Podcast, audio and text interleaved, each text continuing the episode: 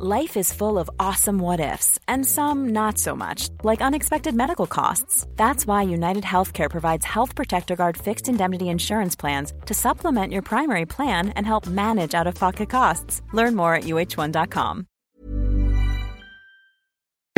Escuchas. Escuchas un podcast de Dixo. Escuchas Linterna Mágica con Miguel Cane. Por Dixo. Dixo. La productora de podcast más importante en habla hispana.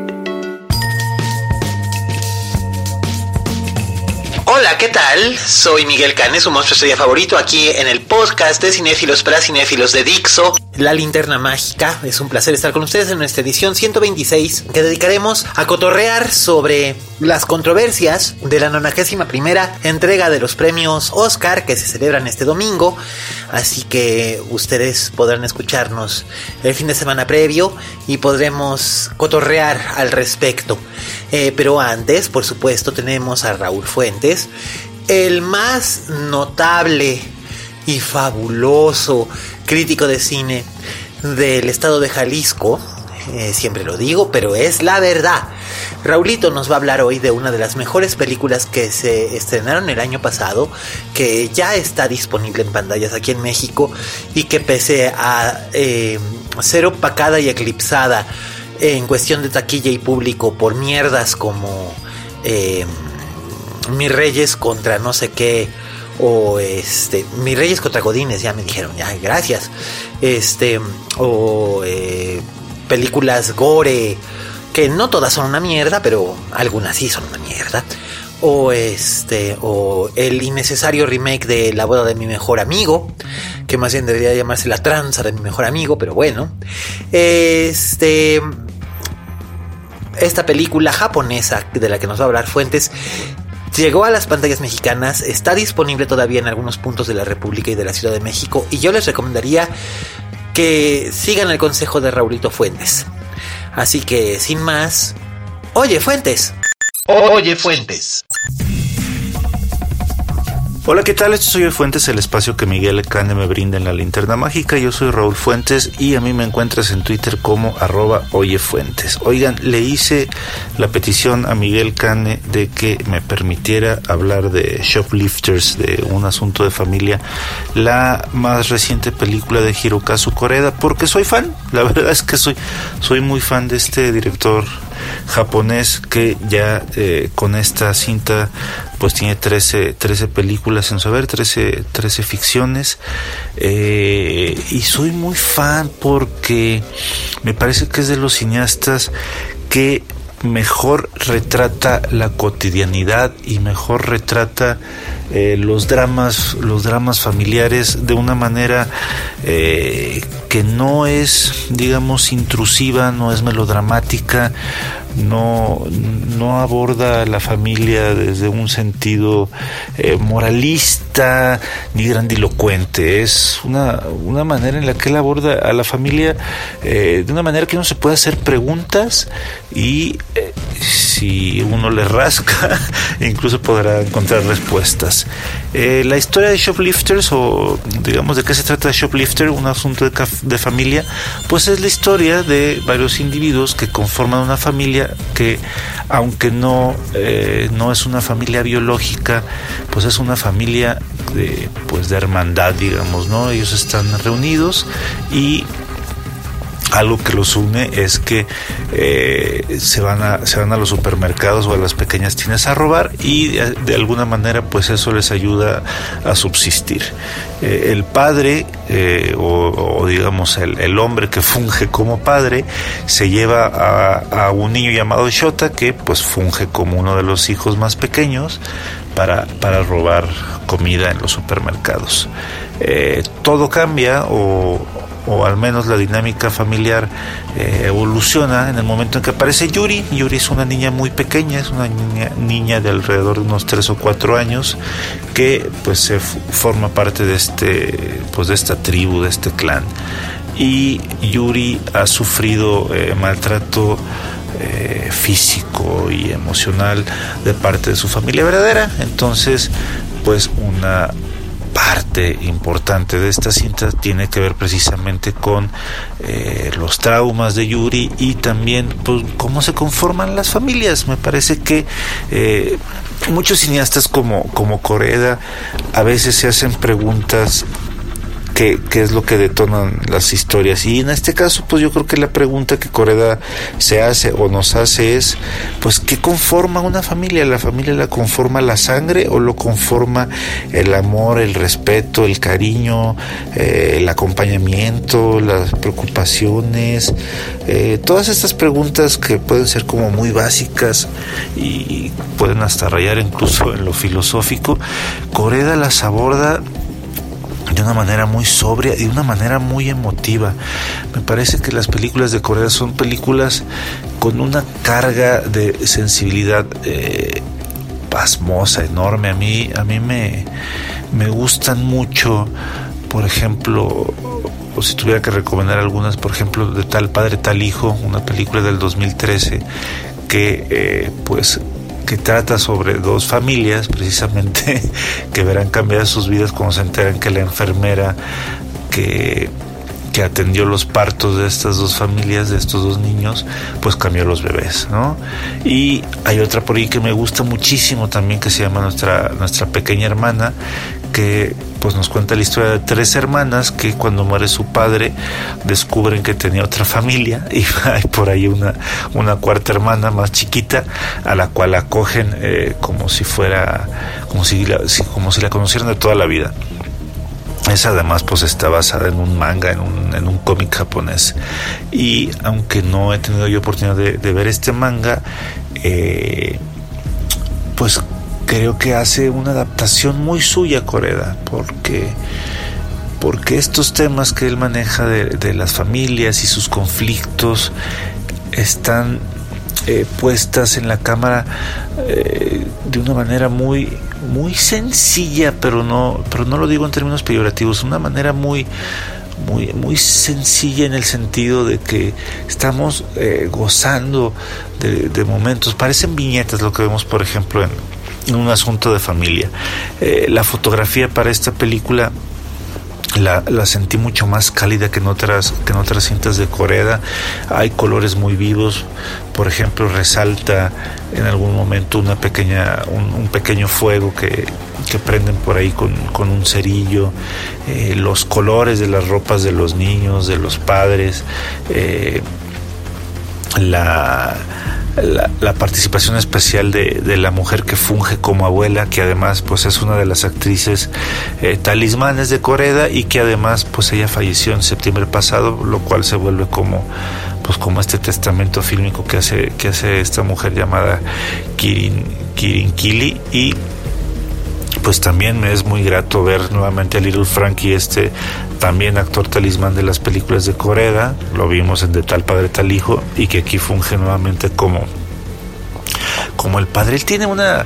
Eh, pues una gracia, él, tiene como un carisma muy, muy especial, parece que es un padre que te cae bien a primera vista, muy amoroso, muy, muy sensible, muy, muy afable, muy acomedido. Eh, esta es una de las películas que compiten en los Oscars como mejor cinta extranjera, junto con, por supuesto, junto con Roma, junto con Cold War de, Pavel Pawlikowski, eh, Cafarnaum, y aunque esta, esta película de Corea ganó en Cannes el año pasado como ganó como mejor película la, Palma de Oro.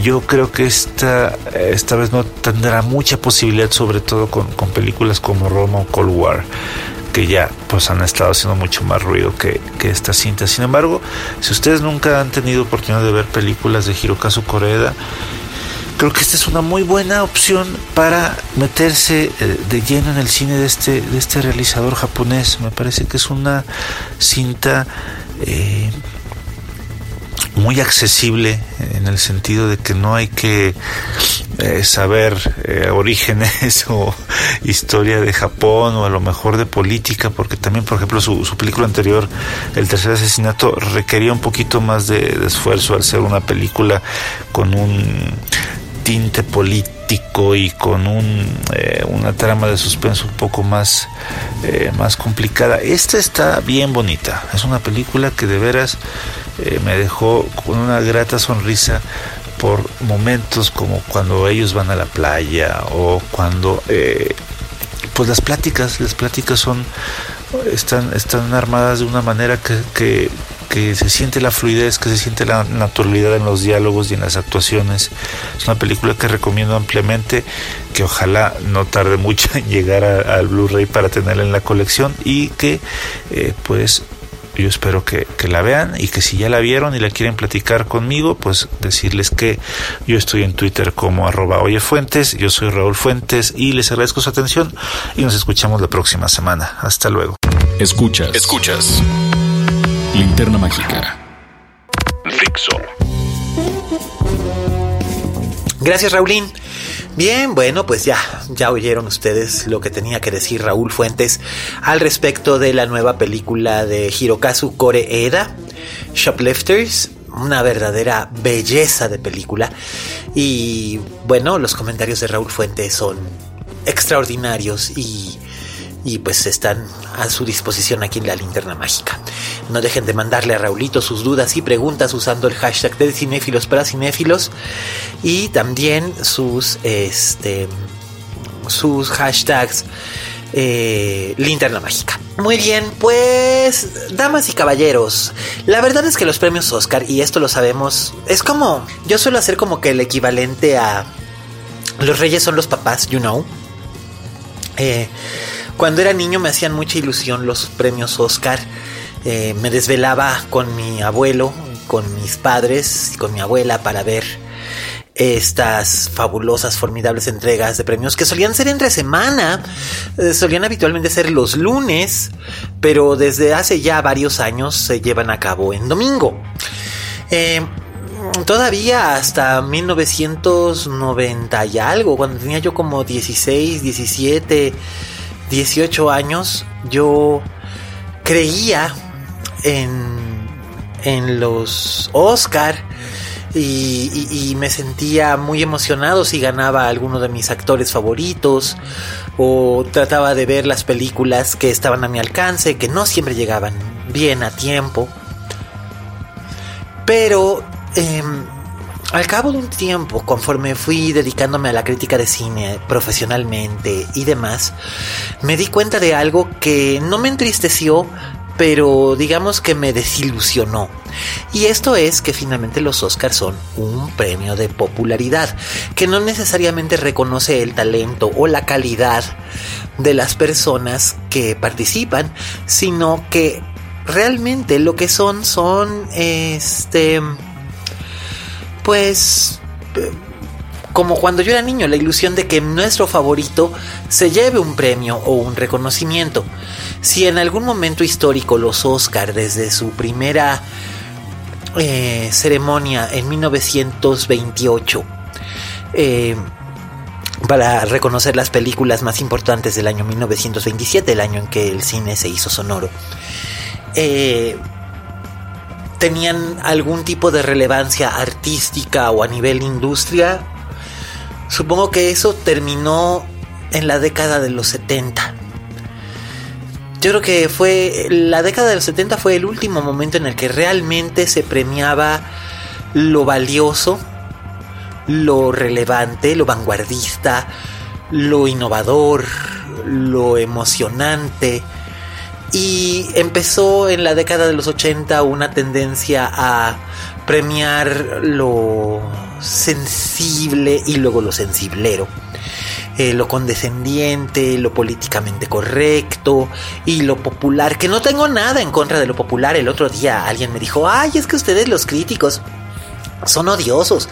Todo lo que a nosotros la gente nos gusta, para ustedes es una caca. Pero todo lo que a ustedes les gusta, para nosotros es una caca. Eh, la verdad es que el mundo no es tan blanco y negro.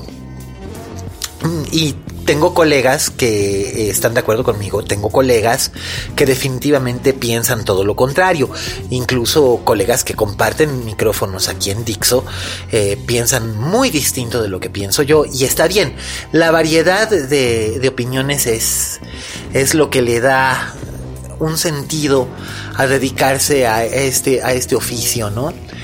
Eh, y empecé como que a a perderle la fe que tenía en los Oscar como cuando era pequeño, pero sigo teniendo un cierto interés eh, también cuando se encuentran, y no soy hipócrita al decirlo, mis favoritos o mis actores que me gustan.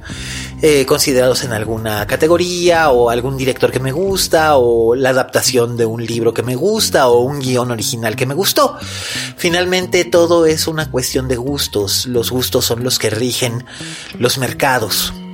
¿Y qué es el cine aparte de arte sino un negocio? Que precisamente el éxito del negocio del cine permite que haya dinero para poder financiar los proyectos de cine que son más artísticos.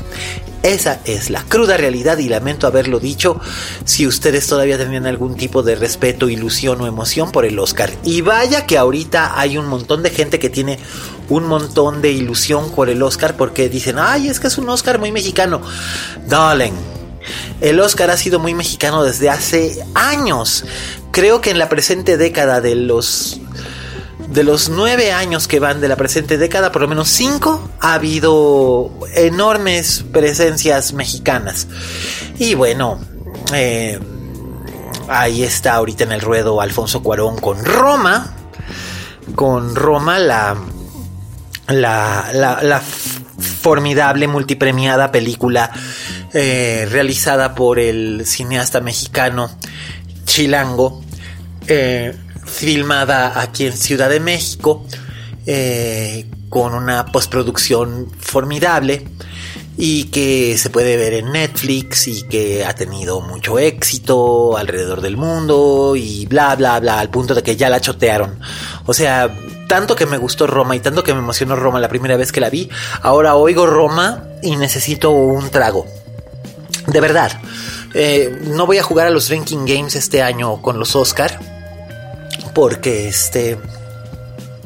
Me voy a emborrachar si vuelvo. Con de tanto que van a decir Roma. Eh, no, pero ya en serio. Eh, sí siento que Roma se manoseó demasiado. Se descontroló la caricia. Y francamente. A título personal, yo ya estoy hasta la madre de Roma. Y también estoy hasta la madre de Cuarón y estoy hasta la madre de Yalitza. Y de, la, y de la polémica de que si Yalitza se merece o no se merece esa nominación al Oscar por ser una no actriz de origen indígena que interpreta a una doméstica mexicana de origen indígena. No, a ver, Yalitza no se está interpretando a sí misma. Es, no, no es el caso en lo absoluto, simplemente porque Yalitza nunca había actuado. Yalitza se pone en manos de un director. El director le dice quiero que hagas esto y quiero que hagas aquello. Ella lo hace extraordinariamente bien. Yalitza tiene mucha presencia y mucho star power. Yalitza tiene el mismo tipo de star power que han tenido figuras tan disímbolas como Peter Lorre, como Gal Gadot, como Lorin Bacall, como Rock Hudson, como Pedro Infante si se quiere. Se planta frente a la, frente a la cámara y llena la pantalla. Y la gente no puede evitar mirarla. Si es una interpretación que se debe considerar como una gran actuación o no, francamente, a estas alturas del poema, a mí ya no me importa. Yo ya di mi comentario en septiembre al respecto, de que me parecía muy natural, pero que en realidad no lo consideraba una interpretación, sino más bien una especie de mirada, porque es a través de los ojos de Cleo que vemos que sucede todo lo que sucede alrededor de ella y en su mundo, pero en realidad ella no, no tiene mayor acción que cuando hace lo, lo, del famoso rescate en el mar, ¿no? Eh, que es probablemente la parte más débil en el guion de la película.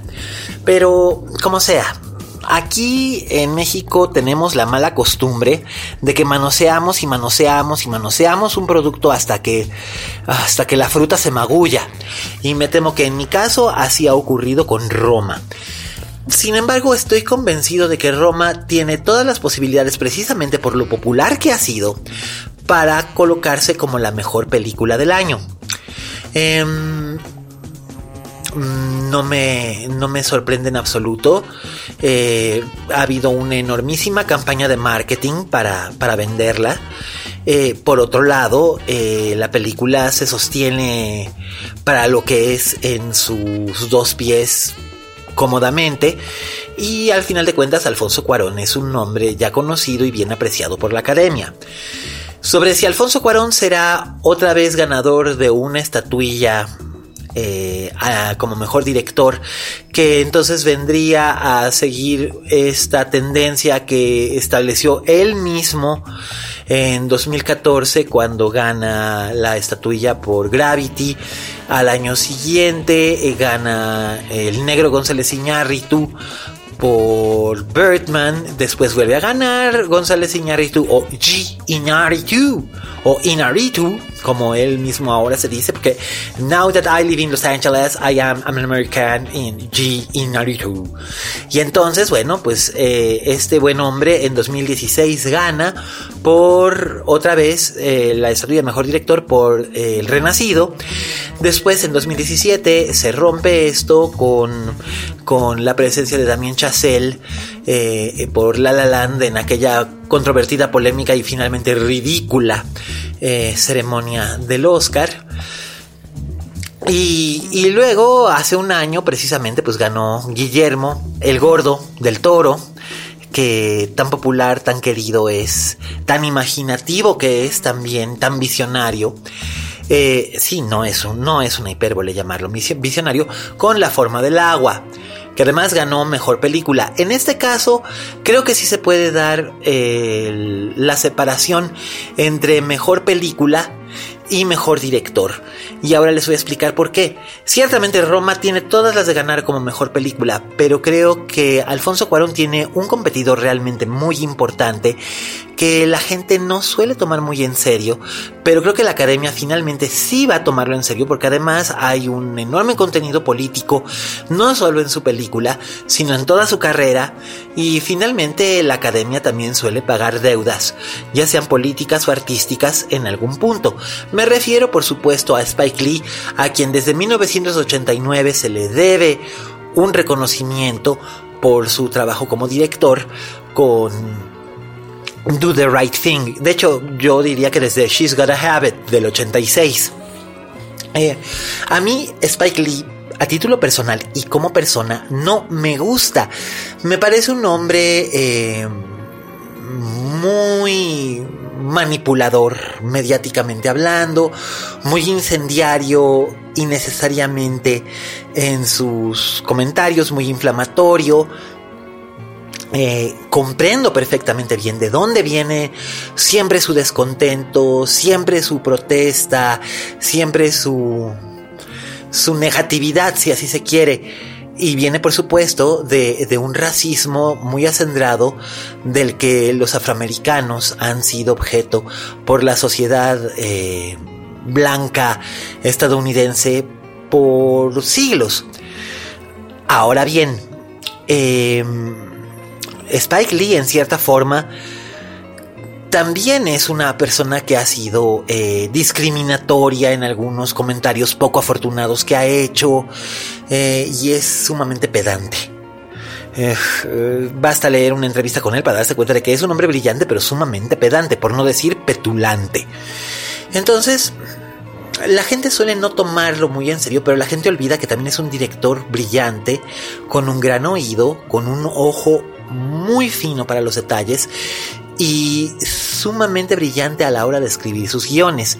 Y el caso de la película El infiltrado del Ku Klux Klan es un este es un ejemplo de esto.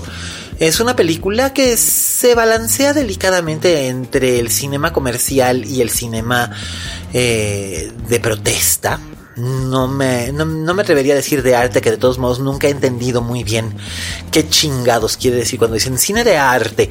Supongo que se refieren a un cinema menos comercial, pero pues bueno, X. Eh, Así que Spike Lee tiene con que la película es muy buena, también está compitiendo como mejor película. Eh, y él es realmente muy bueno y tiene un cuerpo de trabajo muy notable.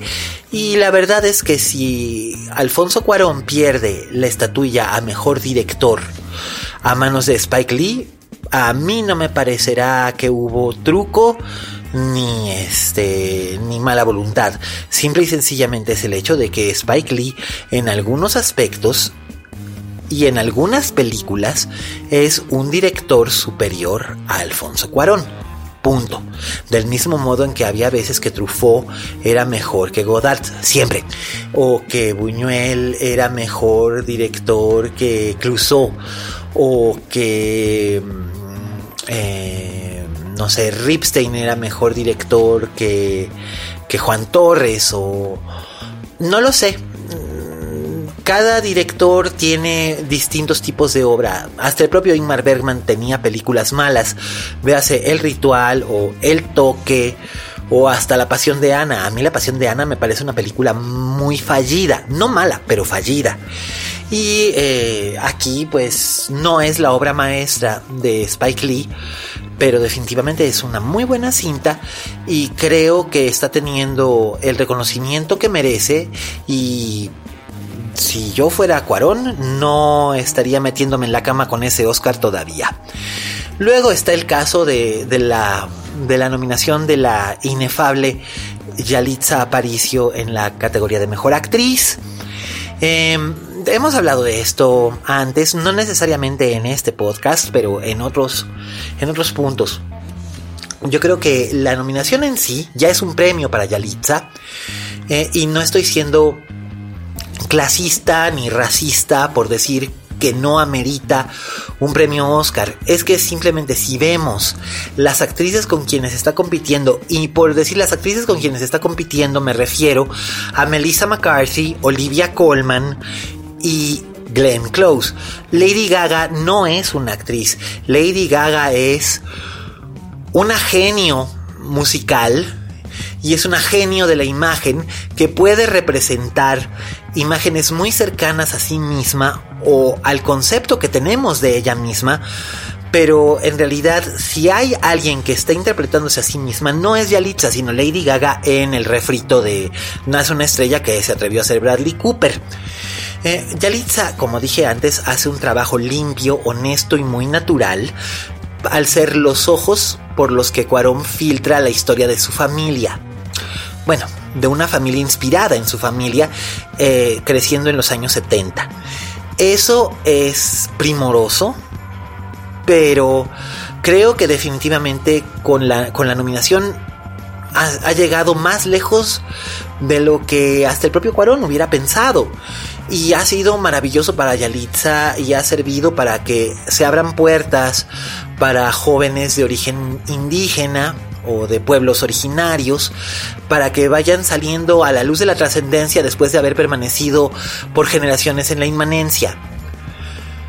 Pero lo siento, no es Yalitza Aparicio una actriz que pueda en, eh, en un sentido completamente técnico y práctico eh, competir con, con Glenn Close o con Olivia Colman o con Melissa McCarthy por una sencilla razón.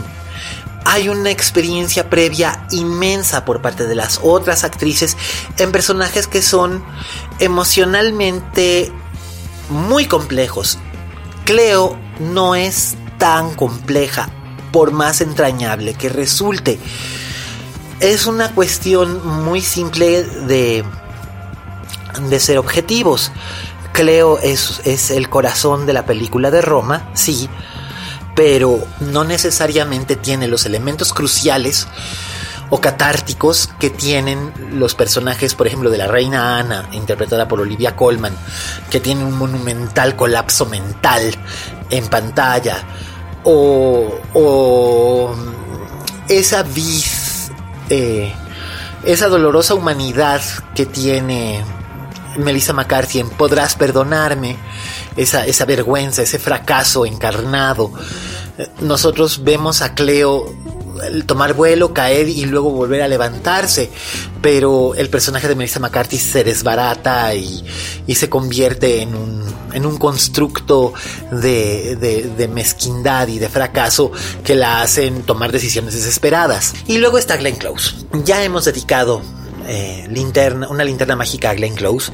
Y aquí hay dos elementos. Odio decir que la academia le debe a Glenn Close, pero sí le debe. Le debe porque finalmente en los últimos 36 años Glenn Close lo que ha hecho es comerle los platos de segunda mesa a, a Meryl Streep. Y es espantoso, ella misma lo dice, pero es verdad. Es verdad, el productor que encuentra un papel de una mujer de más de 50 o 60 o 70 años no piensa en Glenn Close o en Glenda Jackson o en Vanessa Redgrave. Piensa primero que nada en Meryl Streep. Y ya después, si Meryl no puede, no quiere o no tiene tiempo, entonces ya se busca a Diane Keaton o a Susan Sarandon o a, o a Glenn Close, principalmente en los papeles que físicamente se parecen más al tipo de Meryl Streep. Y Glenn Close ha sido bastante estoica en, en ese sentido, se lo ha tomado con humor y ha sido fuerte. Pero Glenn Close no ha dejado de trabajar en 36 años y nos ha dado una inmensa variedad de interpretaciones. Hay gente que dice, ay, pero no mames, era la Cruella de Vil con los dálmatas. En efecto, cuando su hija Annie, que hace el papel de, de Joan, la esposa del escritor en la película por la que está nominada cuando era joven, eh, cuando su hija Annie Stark era niña, eh, Glenn Close quiso hacer una película que su hija pudiera ver en el cine. Básicamente esa es la razón por la que aceptó hacer dos veces el papel de Cruella de Vil y se divirtió. Glenn Close hace 30 años fue la marquesa de Mertil en Las Relaciones Peligrosas dirigida por Stephen Frears, que fue probablemente una de las apariciones en pantalla más impresionantes que haya existido en la historia del cine en el siglo XX.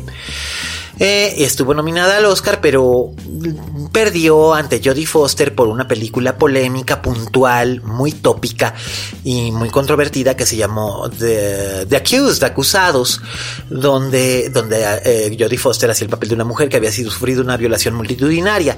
Y recuerden, estamos hablando de una época en la que Hollywood estaba tratando de ser políticamente correcto y premiando situaciones tremendamente dolorosas. Por eso fue el mismo año en el que Dustin Hoffman fue premiado por su interpretación de un genio Asperger en Cuando los hermanos se encuentran, habiendo otras interpretaciones de un calibre mucho más elevado, pero esta era mucho más entrañable. Y pues a Glenn Close la verdad es que sí, sí le deben. Tiene un récord, ya rompió el récord que había establecido en su momento el legendario Richard Burton de seis nominaciones sin ningún premio. Ella con esta nominación tiene siete y todavía no lleva ningún premio. Eh, ojalá gane. De verdad, ojalá gane porque en The Wife hace un trabajo, y lo he dicho antes, muy emocional, pero al mismo tiempo perfectamente controlado, eh, con un aire de cinismo, pero también de entrega, con una gran elegancia, con una gran belleza, con una gran humanidad. Y definitivamente estoy... Eh, convencido de que es una de las 10 mejores actuaciones que he visto en el año. Y The Glenn Close probablemente sea una de sus 5 mejores actuaciones, acompañada por eh, La Marquesa de Mertil, eh, por uh, su papel en, en, el mundo en el mundo según Garp, su papel como la Lady Edith en Crooked House, una adaptación de Agatha Christie, y Digo, tal vez sería injusto no mencionar a su personaje de atracción fatal, pero creo que sería muy fácil.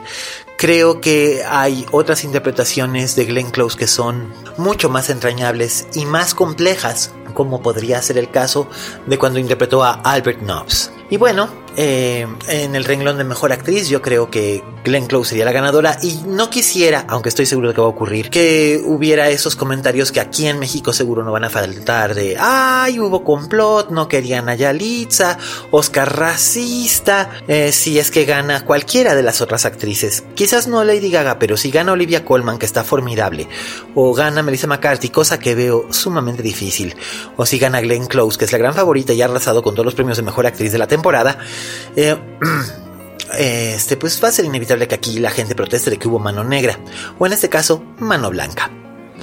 Y bueno, los demás actores, bueno, pues ahí está Christian Bale, que está muy bien por una interpretación de un personaje deleznable como Dick Cheney, que sería como ganar un Oscar a Mejor Actor como cuando ganó Meryl Streep su Oscar a Mejor Actriz por interpretar a Maggie Thatcher, que también era el diablo.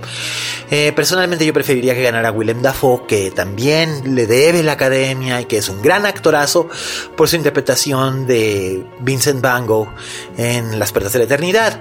Eh, Marina de Tavira tal vez tenga una oportunidad como mejor actriz de soporte si es que hay un empate entre entre Rachel Weisz y Emma Stone por The Favorite, aunque probablemente si se da ese empate y no deciden romperlo o no alcanzan los votos para romperlo, el voto, eh, el voto tal vez se vaya por Regina King, por esa película espantosa y melcochosa de Si la colonia hablara, que básicamente es como un capítulo de La Rosa de Guadalupe, pero de alta calidad. A mí no me gustó, el director Barry Jenkins me salió debiendo, el director de Moonlight podía haber hecho algo muchísimo mejor, pero se vio muy complaciente. Y en mejor película, bueno, pues ya saben, hay de todo, pero todos los caminos parecen llevar a Roma. Así es que me imagino, me imagino que va a ser un Oscar que va a estar surtidito. No creo que vaya a haber muchas sorpresas, aunque nunca sabemos. Si llega a ganar Yalitza será la sorpresa del año, por no decir de la década. Y este, y no nos la vamos a acabar. Pero bueno, eh, esperemos que todo salga bien y que y que sobre todo se siga haciendo cine, no cine para ganar únicamente premios, sino cine de todos tipos para invitarnos a conversaciones, a polémicas, a discusiones, hasta complots, como a ciertas actrices mexicanas que les cayeron en la movida. Este, yo nunca en mi vida había oído hablar de, este, de esta mujer, de Giovanna Zacarías, eh, hasta hace relativamente poco y fuera del medio no es conocida, pero me imagino que ahora podrá aprovechar sus 15 minutos de fama colgándose del pelazo de la Yalitza. Eh, pero en fin, eh, este, yo lo que quiero es que siga habiendo cine para que nos siga emocionando, porque ¿para qué existe el cine? Sino para emocionarnos. Y bueno, eh, hemos llegado al final de la emisión 126 de la Linterna Mágica. Eh, ya, ya se dieron los, este, los premios que ofrecimos la semana pasada, los triatlones de Char. Eh, tuvimos nuestros ganadores que contestaron muy bien sus trivias, aunque las hice bastante complicadas. Pero bueno, lo, lo hicieron muy bien. Este, por lo demás, pues bueno, ya saben que nos pueden sintonizar a través de iTunes, Spotify o la página de Dixo.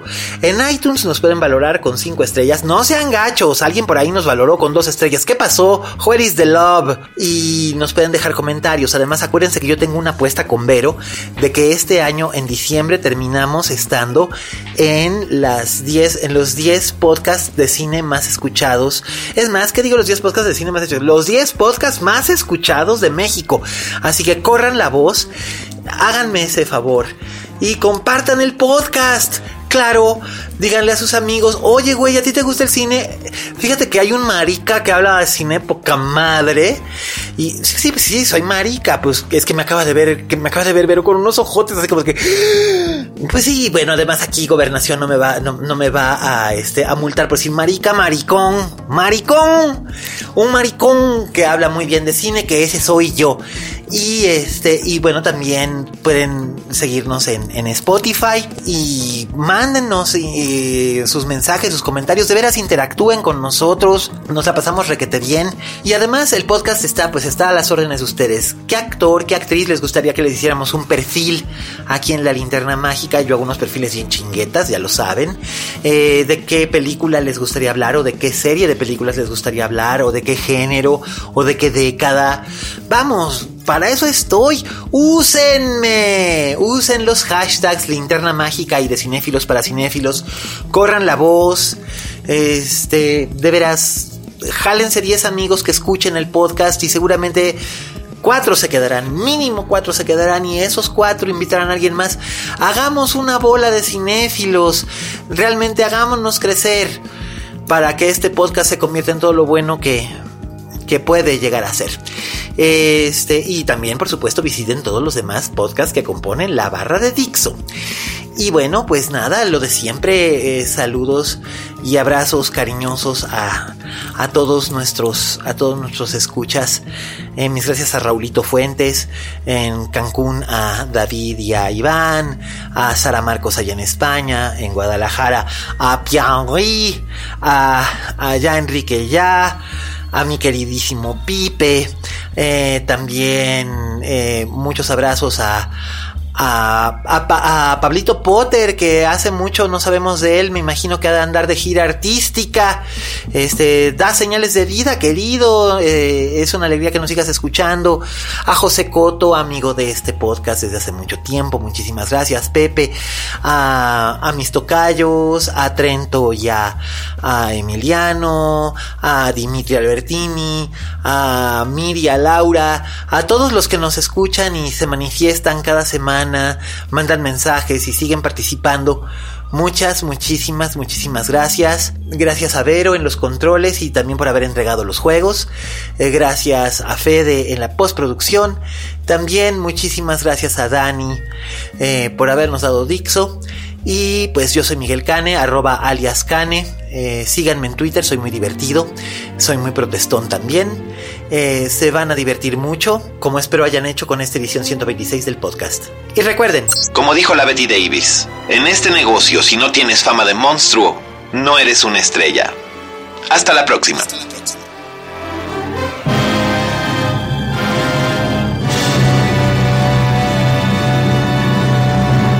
Dixo presentó Linterna Mágica con Miguel Cane.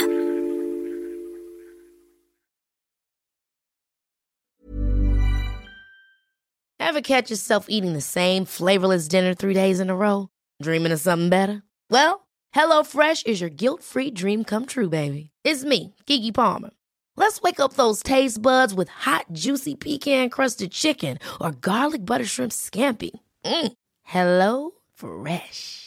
Stop dreaming of all the delicious possibilities and dig in at HelloFresh.com. Let's get this dinner party started.